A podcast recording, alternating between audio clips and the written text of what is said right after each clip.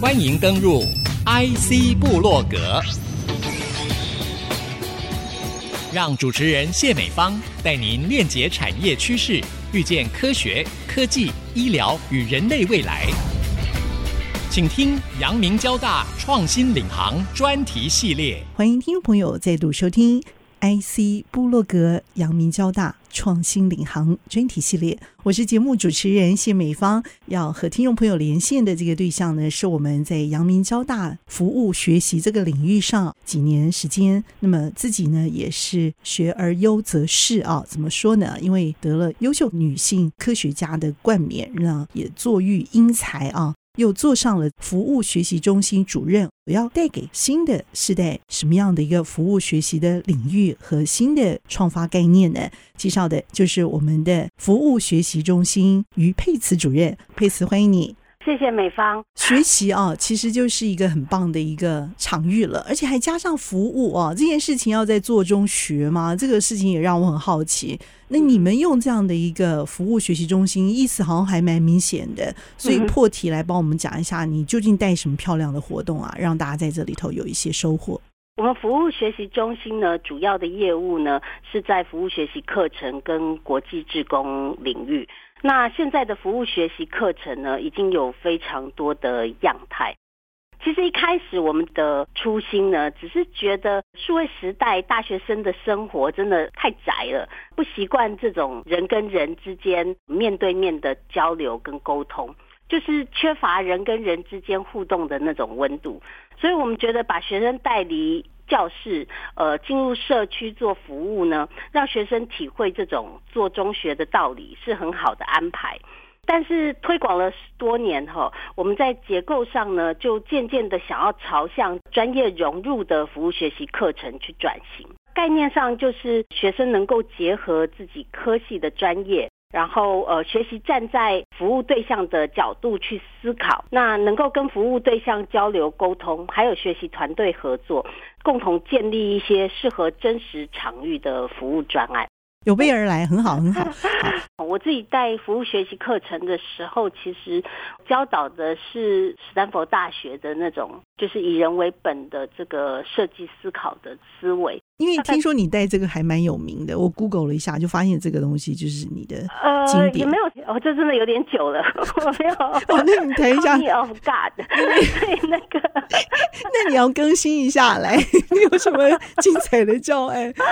于是教案。Design Thinking 是史丹佛大学发展的一个模组了哈，那它其实不是只有为了服务哈，它可能为了很多工业设计啊，或是为了一些商业的案子。他有一个 design school 哈，他们教的就是 design thinking 的这种步骤。它其实里面大概有五个阶段哈，就是去学习整个从设计到发想到执行一个专案里面呢，事实上它把它分成五个步骤哈。那第一个步骤是同理，同理的意思就是理解使用者哈，理解服务对象他们的需求，在先天跟后天的困难跟限制。还有定义哈，定义就是说，他收集完使用者的资料之后呢，定义这个可以行动的一种问题描述，哈，就是 problem statement。那这个里面呢，包括使用者啊，包括他们的真实的需求啊，还有包括 insight。insight 指的就是要提供设计者的一个观点。然后他也介绍很多呃方法，让你可以构思哈，就是大量发想可能的解决的方案。然后最后呢，会有一个测试的阶段，好，因为现在在戏骨里面寻求的是 fast value，就是很快的找到哪些方式是不 work 的，他就可以进行这种 prototype 的执行呢，然后再去寻求这个反馈，赶快去删除这些不 work 的方案，那就可以再作为这个重设计或是再改善的一个依据。所以它基本上就是这五个步骤哈，同理、定义。构思、原型跟测试，那所以那时候我们其实是把这种 design thinking 的概念呢，用到一些譬如说像我们执行的科普教育的这种专案，就是说在这个专案里面，其实我们是要求学生经过这五个步骤的，所以基本上像带这样子的服学课程，基本上它就是非常 dynamic，因为你遇到的学生啊，还有遇到当时这个呃服务场域所看到的状况都不一样。就是比较不像研究生涯上面，就是说哦，你有这个高点有低谷这样子，就是基本上就是根据真实的状况去解决。提出这个构思的发想，然后去提出解决的方式，这样。太好了。因为我相信这样的一个过程，嗯、它可以无数次的沿用啊，而产生不同的新的结果。因为每个人用的方法其实步骤哈，可能是一样哈，但是问题是它的设计主题。不一样，它导出来的这个结果可能也会不一样。对对，所以我就会想到一些国际职工团哈。嗯、但是我也很想知道，我们先从自己近处开始说起好了。十、嗯、号附近其实就有很多地方可以加入的社区啊、哦嗯，这个能量应该是值得去挖掘啊、因为你根本不晓得跨域整合之后啊、嗯，而且你要去挖掘，你不挖掘，你根本就不晓得它在那儿。嗯、那这出来的迸发能量加起来也是非常大，所以我就想到一加一有没有等于十一这个事情，其实不是开玩笑的，你们的服务学习也有这样子的一个大的能量吗？有的，我举个最近的例子哈，譬如说像我们学校的电子物理系，跟新竹市的龙山国小，还有我们的应用化学系跟竹北的光明国小进行科普实验的这个服务专案呢，已经有很多年了。龙山国小当初第一届呃接受我们服务的小学生，今年呢又考进这个电务系，然后变成大学生，再回去龙山国小，回到他的母校去教导那些小朋友。所以在服务的历史上面呢，就是我们在地的服务已经做了蛮久了。我们带学生到这个国小哈去做这种科普实验的服务，嗯、那呃大学生最常反馈或抱怨的地方是说。不能够用这种专业的术语跟小学生讲解这个原理很困难。但是在六月十四号呢，光明国小有一个五年级的小朋友，把他在化学实验的课程的这个经验呢，写成短文，然后投稿到这个国语日报获得刊登。那那个题目呢，叫做“银镜实验真好玩”，银色的镜子实验真好玩。他就是说，大哥哥大姐姐来呢，说要做这个化学实验，要加入四种化学药剂，然后就教他们要注意安全，要戴手套等等。这个实验的过程呢，就是这个化学药剂会有这个化学反应，然后就会在瓶子里面呢形成这种银色的薄膜，就像这个银镜镀膜一样，那就可以照镜子前面的这个东西。所以是利用化学反应形成镜子的一个氧化还原的实验，这样。所以它出来真的就是有我们班镜子的效果，可以看到自己的影像。嗯、对，就是我们的大哥哥大姐姐进到光明国小，就是那一次要教的实验的内容。然后我们看到小朋友文字，觉得很好玩，因为他说那个我们的大哥哥呢，解释氧化还原的化学反应呢，就说呢，氧化反应就是苹果切一半在空气中呢，就会从黄色慢慢变成深褐色。那还原反应呢，就是八十几岁的老阿公。返老还童，变成十八岁的年轻帅哥。那这个有趣的比喻就让全班笑成一团。那我看到这样的文字呢，就真的觉得这个专案还蛮成功的。专业带领当中，让这些孩子们亲身的走入了社区当中。甚至也看到他们自己年轻小时候啊，怎么在这同样的一条光复路上啊，带来的一些学习生涯的改变啊，也传承到了这些更年轻的孩子身上，还真的很有趣。这个小学生的文字哈，我们觉得他很成功的地方，不只是在于说他引起小学生对科学的兴趣，就是大学生在这个过程里面哈，学会用小学生的语言去传达专业的知识。在我们的角度认为说，任何的领域，学生要培养这种解决问题的能力，不是只有在专业知识而已，而是能够在对方的角度去思考，用对方的语言去沟通。那这个是我们推动服务学习课程一个很重要，在课堂上学不到的这种软实力的部分。其实我们还有很多例子可以说明说，服务跟学习哈可以是一举两得的。譬如说，我们的资工系跟台大的新竹分院的安宁照护病房也合作很多年。那呃，资工系主要是利用他们的专长呢，为病友的家属还有社会大众制作这个人生最后一里路的卫教知识网站。这个过程里面哈，其实学生的学习有很多种面向。有的学生学到做网站的技巧，顺便帮家里的这种传统茶行设计专业的网站。也有人在这个过程里面呢，确定自己学医的理想。你会想说，这个交大资工系已经算是全国数一数二非常好找工作的系，可是，在资工系毕业以后呢，这里面有学生又去重考医学院。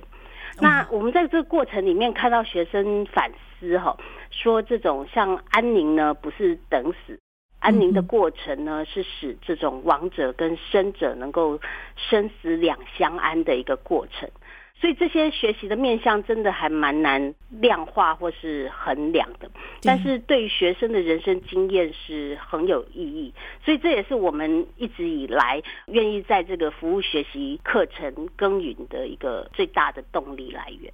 节目走至此哈，让大家一窥全貌了哈，大概知道一下你们在中心里头带领学生怎么玩，要玩什么，甚至可以怎么去想未来。玩更大的又会是什么啊？只是这样子想下去，我们一起再来玩，好不好？好，没有问题。OK，好，我们线上邀请的是阳明交大服务学习中心于佩慈主任，佩慈主任精彩的分享。我们先休息片刻，稍后再回到 IC 部落格阳明交大创新领航专题系列。谢谢佩慈主任，谢谢，谢谢。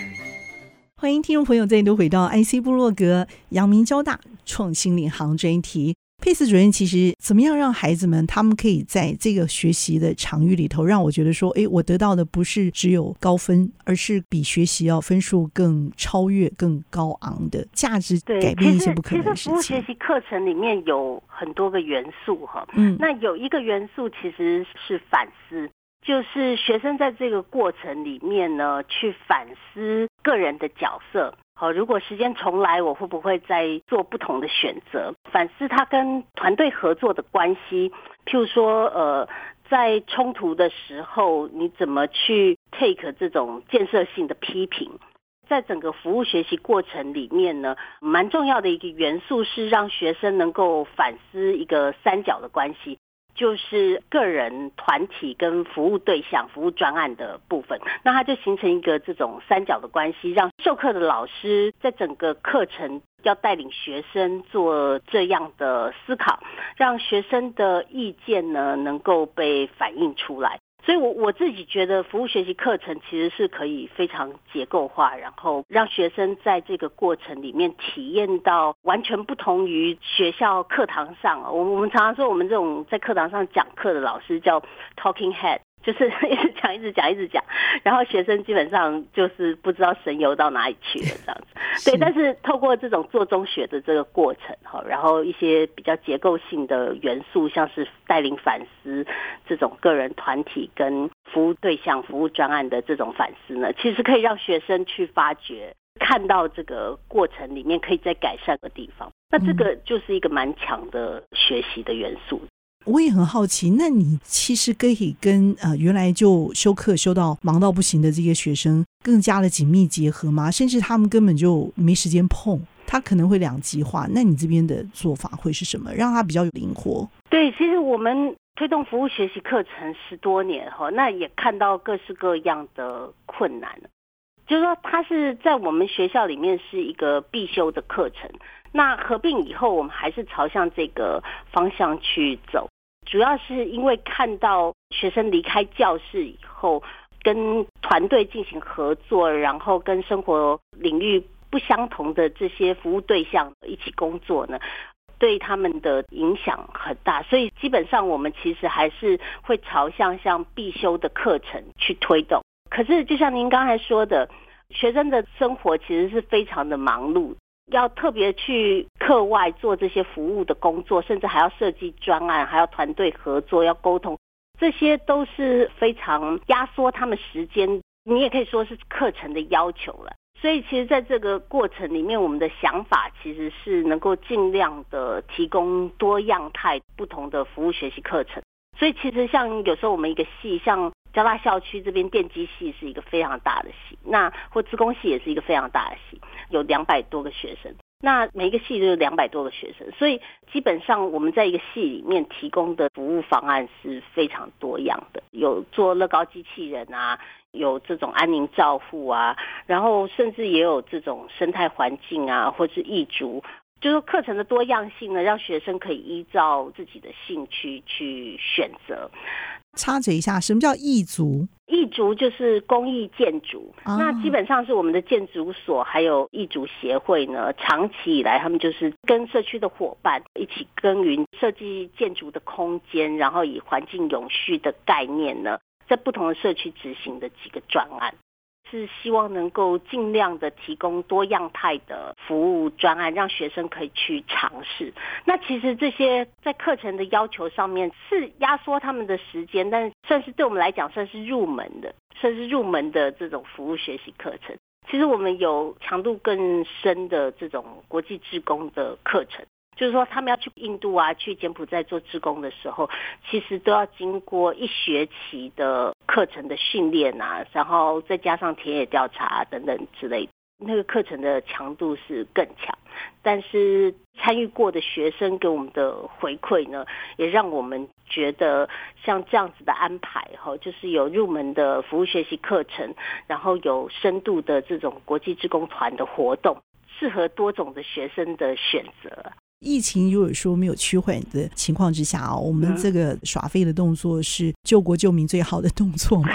你你的这个学习服务中心又会怎么来玩呢？怎么来设计这个活动？甚至你要把它拉到国外去，哎，你一定是透过影像，对，对不对？对，嗯、我我觉得你问这个问题很好，因为这个是新冠肺炎的疫情哈，其实打的大家措手不及啊。哈、嗯，那我们很多在外面服务的活动呢？那我们国际志工的活动哈，去年就没有办法出团。去年因为国际上很多国家的边境都是封锁的状况，所以我们的国际志工事实上没有办法出国去服务。今年也是这样，不过它刚好是在我们学期的尾端，所以其实很多服务大概都已经完成了。其实我们中心对这些呃服务学习的活动，我们本来就是想要把学生带离教室去跟人互动的。那现在是不要有这个人与人的接触哈，所以这个到底要怎么做才会比较好？其实是我们这几个月常常在讨论的哈。但是我们也看到一些转机啊，譬如说像我们之前不能够去印度服务，那在那边做的一些资讯的教育或是英语的教育呢，我们就转为制作这个线上教材。那很多我们做营队的部分呢，我们就开始发展这个线上的营队。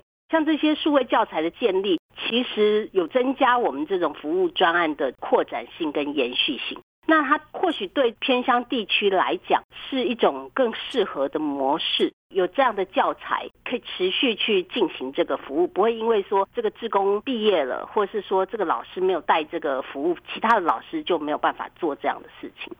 所以这个是因为疫情的关系，我们反而加速做这一块。其实像呃刚才提到的艺族哈，艺族的社区服务，就是进入社区呢，创造一些空间呐、啊，还有环境有序的这种建筑这事情呢，这个服务其实我们在今年也有在想说，是不是引进这种数位的 3D 建模，让更多的科技元素呢可以进到我们服务的专案。我自己只能说，这个肺炎改变了全世界人类生活的方式了。有时候可能危机就是转机。我们现在要思考的是说，怎么在这种数位时代下发展这种创新的互动模式，能够增加这个人跟人之间的温度。对，因为现在没有办法面对面的接触。所有的东西都是远距的。那在这种数位的工具下面，我们怎么做到这件事情？那这个其实是我们中心在学习的部分。呃，之后我们可能也会为了辅学课程的老师或是学生呢，开一个研讨会，大家来集思广益一番。其实眼前要最大的挑战就是怎么样在线上的这个世界哈，也能够享受这个线下同样的一个实境的一个情况啊。对，中心从成立以来到现在大概十三年了。希望能够提供老师、学生一个有力的支持哈，还有温暖的陪伴。那为什么我这样讲哈？因为我觉得我们中心的助理有很大的一个部分呢，是在发展可转移的这种课程模组。透过这个结合系所跟服务对象呢，可以减少这个授课老师在带领这个辅学课程的负担。过去我也是在他们的鼓励下面，一边克服我要研究、要做升等时间不够用的问题。然后一边也带领光电系的服务学习课程，所以中心的助理给了这些老师很多的信心跟鼓励。这样的信念跟热情呢，会获得我们很多服务对象的信任。其实是我们中心在地耕耘的历史还蛮悠久的，而且我们服务专案的样态很多，所以其实跟我们一起进行志工服务的这些对象对我们的回馈呢都非常的正面。那我们这学期开始呢，还会跟台积电有一些企业看中我们在地耕耘的历史啊，还有这个服务专案的多样化，那就开始跟我们一起进行这个志工服务的合作。这个学期啊，我们电机系的学生啊，就跟台积电十二厂的志工哈，在新竹的南寮做这个城市设计。呃，未来还会规划这种像乐高机器人的营队，还有跟联发科合作这个国小的写作营队等等。好，所以我们对未来的想象呢，其实让大学生的志工啊，企业志工一起服务。然后在里面去学习互动、团队合作的元素，还有同理哈，就我们一直说的服务专案的根本，就是同理对象哈，客户的需求，这个都是我们中心扮演的一个非常重要，像粘合胶的这种角色。所以服学中心所遇到的这种生活，其实是非常 dynamic，就是呃非常动态在变化。但是这样子的心情，还有这样子的耕耘，其实时间一旦拉长以后，你就可以看到在地的影响力。这个部分是我们对未来希望能够呃继续去努力的。你做的很好，然后也希望你继续哦带领更多的年轻时代的学生哦，也跟你一样，好不好？